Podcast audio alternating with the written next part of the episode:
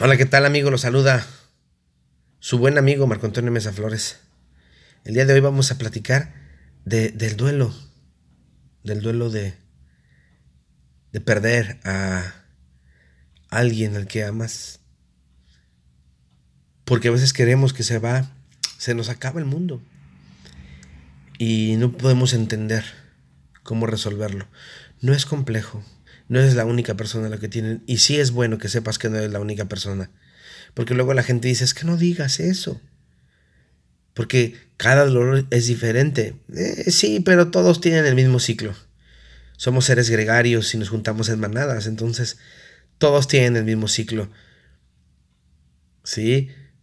En ese duelo en el que estamos viviendo, en donde hay una frustración severa, en donde no queremos ver por qué se terminó una relación, o por qué falleció alguien, o por qué nos separamos, o por qué nos divorciamos, o por qué me dejó. En ese duelo existen cuatro etapas que siempre están en juego y que pueden seguir en juego todo el tiempo que quieras, pero si no vas a terapia se vuelve muy enferma tu vida y por ende cuando hay un enfermo enferma todo lo que toca, así como el toque de Midas, que tocaba todo lo que tocaba lo hacía oro, así está el enfermo. Todo lo que toca lo enferma.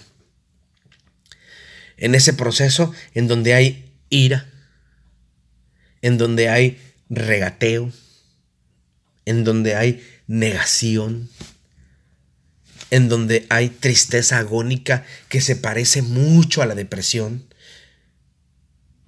con la única diferencia que la depresión te trata de lastimar, te lastima o te invita al suicidio y, e intentas suicidarte. La tristeza agónica es muy parecida, pero no intentas nunca suicidarte, no estás loco, dices tú. En ese duelo, en ese proceso, en ese dolor de la pérdida, tú tienes que entender algo. No estás solo, te tienes a ti. Y tienes que confiar en ti. Y el tiempo, sí, el tiempo sana. Y si tú buscas ayuda profesional, el tiempo sana más rápido. Porque tienes que entender una cosa, los ciclos son eso, ciclos. Y se cierran y se abren. Y se vuelven a cerrar y se vuelven a abrir. Pero de ti depende cómo se cierran y cómo se abren. Nadie, nadie más que tú puede decidir eso. En ese momento en donde tú niegas la situación que estás pasando y a los cinco minutos te sientes muy triste y quisieras que la vida se acabara, ¿sí? O que esa pesadilla terminara. Y a los cinco minutos empiezas a regatear, ay Dios mío, o virgencita, si tú. Y después viene la ira, te enojas de todo, avientas cosas, mientas madre, le echa la culpa a Dios, al diablo, a tu jefe, al idiota de tu vecino, a quien sea. Así es el duelo. Y en ese proceso tú puedes aventarte meses, puedes aventarte años, pero lo mejor es que lo trates, lo trabajes, busques ayuda profesional. Sí es cierto que hay pastores que con mucho amor, sí es cierto que hay sacerdotes que con mucho amor tratan de ayudarte y a lo mejor se hablen los ciclos de un duelo, pero no conocen la bioquímica que está pasando en tu cuerpo. ¿Qué pasa realmente en tu cerebro? ¿Por qué esa pérdida de serotonina? ¿Sí? ¿Por qué ese exceso de, de cortisol? ¿Por qué ese exceso de cosas que nos están haciendo daño, que nos privan? ¿Por qué no usar neurotransmisores que nos hagan impulsarnos y crecer y crecer y crecer y tener una autoestima más clara. Porque no los hay. Están bloqueados. Los tengo bloqueados yo. Y es cierto. Tanto los neurotransmisores que tenemos en el cerebro como los que tenemos en el pecho, en el corazón, están bloqueados. No tenemos sentido de vida. Es más, la vida sabe amarga y duele. Y a veces hasta me siento roto. Pero, pero, hay salida. Solo tú tienes que querer hacerlo. Y tienes que creer que se puede. Es muy difícil si tú no crees en ti. Se vuelve más complicado si tú no crees en ti.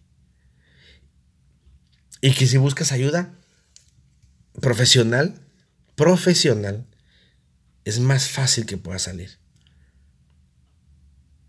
No vayas con cualquier tipo que dice que es psicólogo o psicóloga. Muchos tienen títulos y pululan en los títulos, se compran los títulos.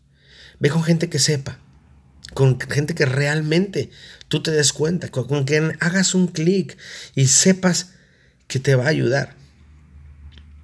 Que te va a ayudar a pesar de que va a doler. Porque duele. La terapia duele y duele mucho. En el duelo tenemos que abrir los ojos a muchas cosas. Dejar de ir como Charlie Brown arrastrando la cobijita. Y se horrible para muchos, pero en realidad lo único que se quiere es que tengamos la capacidad de poder aceptar la situación en la que estoy viviendo y darme cuenta que puedo vivir mejor. Que el dolor es inevitable, pero sufrir es mi opción. Yo decido si sufro o no pero no puedo evitar que me duela. Y una cosa sí es cierta, jamás va a dejar de doler, pero ya no vas a sentir miserabilidad. Sí, que es muy diferente. Ni sufrimiento. Porque te vas a acordar de eso en un año, en dos años, en diez años y van a salir lágrimas. Asegúrate que te lo aseguren porque es cierto. Que no te mientan con, lo vas a olvidar, si lo olvidas lo repites. No, no lo vas a olvidar. Vas a aprender. Y vas a aprender a estar sano. Y vas a aprender a que puedes volar. Y vas a aprender que la vida sigue, a pesar de no estar con esa persona que quieres estar. O a pesar de que esa persona ya no esté en este mundo. Te vas a dar cuenta que la vida es hermosa y que son los recuerdos bellos los que te pueden hacer seguir caminando.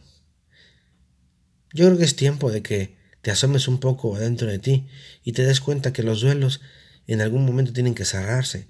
Si han pasado años con ese duelo, tienes un problema, busca ayuda profesional. Y un problema fuerte. Y te vuelves enfermo y enfermas a todos. Aunque tú lo quieras esconder, tu enfermedad es como eh, la historia interminable, ¿no? La historia sin fin, como se llamaba la película, en donde la nada se traga todo. Qué raro. Pero así es precisamente el proceso de duelo. La enfermedad se traga todo y nos traga a nosotros. Espero que aprendamos a cerrar duelos. Espero que entiendas que eso también pasará. Y aunque duela, sánalo. Porque te tienes a ti, que es la mejor compañía que puedes tener. E, es la mejor persona que, puedes, que puede estar a tu lado. Si muere tu pareja, no se va la vida, pero si mueres tú, sí se va la vida. Tienes que amarte a ti por encima de todo y de todos, a pesar de cómo soy de egoísta. Si tienes algún duelo, no, no dejes de buscar ayuda. Si no tienes quien te pueda ayudar, llámame. Podemos platicar un rato. Les mando un abrazo cálido y los veo como tenga que verlos.